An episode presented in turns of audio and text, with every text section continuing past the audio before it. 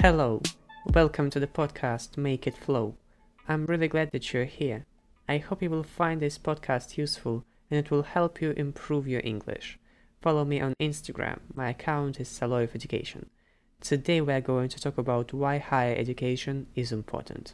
Today many young people think that higher education is something from the past, as thanks to modern technologies and many opportunities there is no need to go to the university and you can become successful without wasting time on studies. Well, I have to admit that it can be true in some cases, but it's impossible to deny that higher education is essential not only for future success, but for professional development as well. Why higher education is crucial for us, we are going to find out a bit later. First of all, let's talk about the types of degrees students can get. You probably have heard about a bachelor's degree and a master's degree.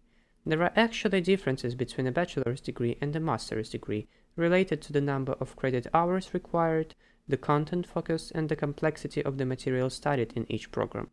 Understanding the differences between these degrees will give you an idea of how graduate programs build upon undergraduate study, and each can fit with your career and academic goals. Let me explain what undergraduate education is. It is education conducted after secondary education and before postgraduate education. The bachelor's degree is the first step of your higher education. There are many bachelor's degree programs that you can choose from. Getting the degree takes usually four years. Requirements of pursuing a bachelor's may differ in different countries. In English, if you pursue a plan, activity, or situation, you try to do it or achieve it, usually over a long period of time. Sometimes it's even possible to study for free and get a scholarship.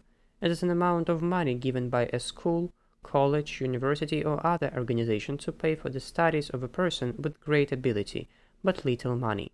So, if you work really hard and do your best, then it's pretty achievable. Experts claim that more and more people want to get a degree nowadays. According to the US Census Bureau, the percentage of adults of 25 years and older in the United States with a bachelor's degree rose from 30.4% to 37.9% from 2011 to 2021. So, past four years when you have completed your bachelor's degree, you are eligible to enroll in a master's degree program, to earn what is referred to as a graduate degree.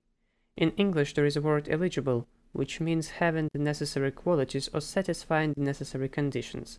Unlike a bachelor's degree, a master's degree narrows your focus to one particular area of study.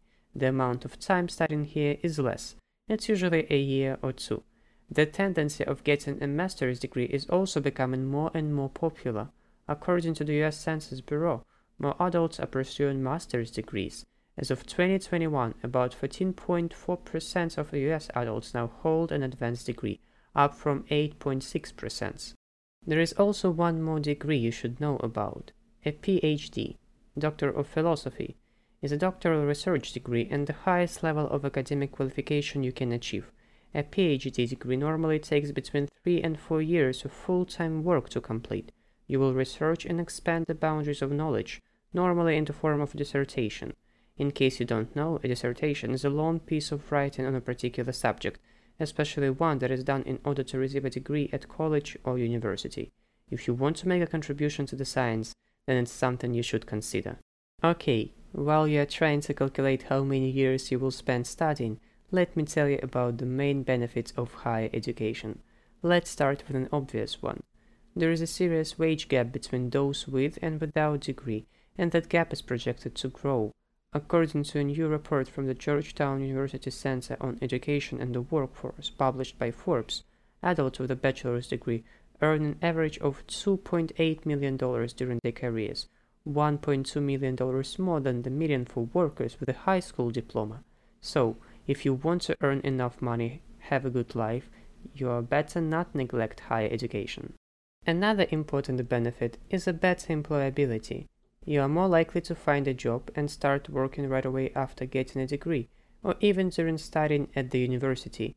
In English, there is a word employability, and it means the skills and abilities that allow you to be employed.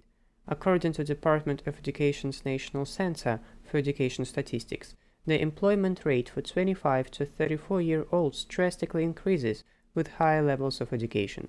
The employment rate is approximately 86% for those with a bachelor's degree or higher. You can disagree with me here and say that even without a degree it's possible to get a job. Yes, that's true, but you won't be able to start a career. Many specialized career paths require a degree as the foundation for entry. For example, if you want to work in the hospital as a doctor, you won't be able to do that without a degree, no matter what. Special knowledge and practice are necessary. Another good aspect of getting higher education is increased productivity, as studying for a great amount of time helps to develop new skills and improve the ones you have.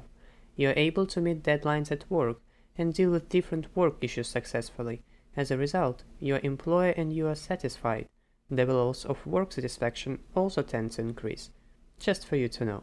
After graduating from the university, you gain more confidence knowing that you are skilled enough and can find solutions to different problems. While studying at the university, you participate in different programs which provide training and traineeship. The word traineeship means a period when someone is trained in the skills needed for a particular job. It's vital for your future work and will give you an advantage while applying for a job.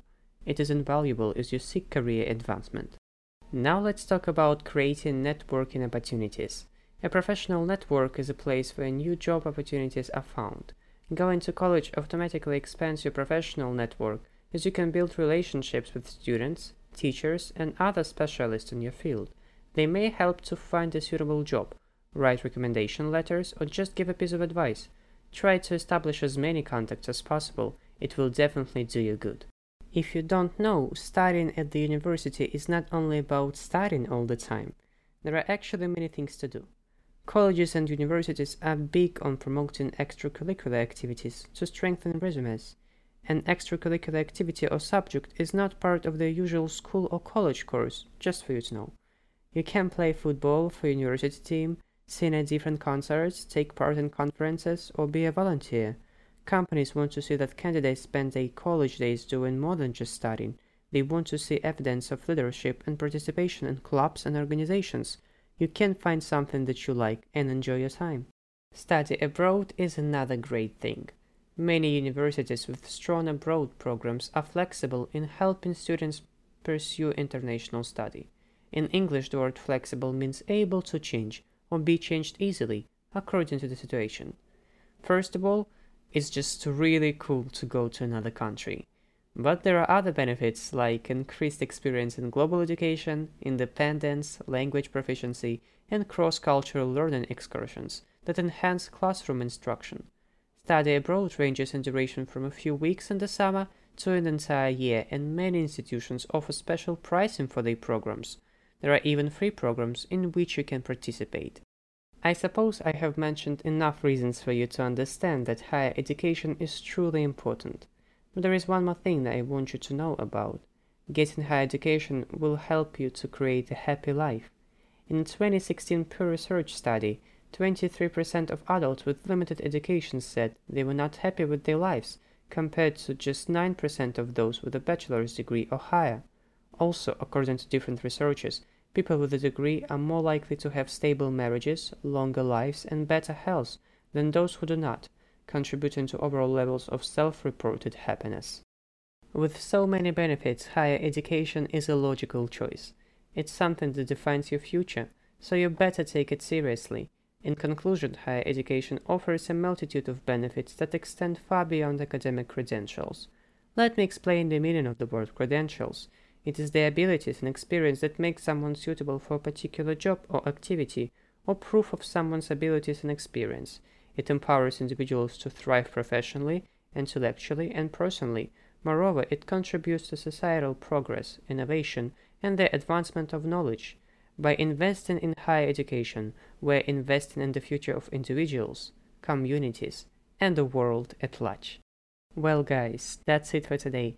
Thank you very much for listening and I'm sorry for the delay. I was extremely busy.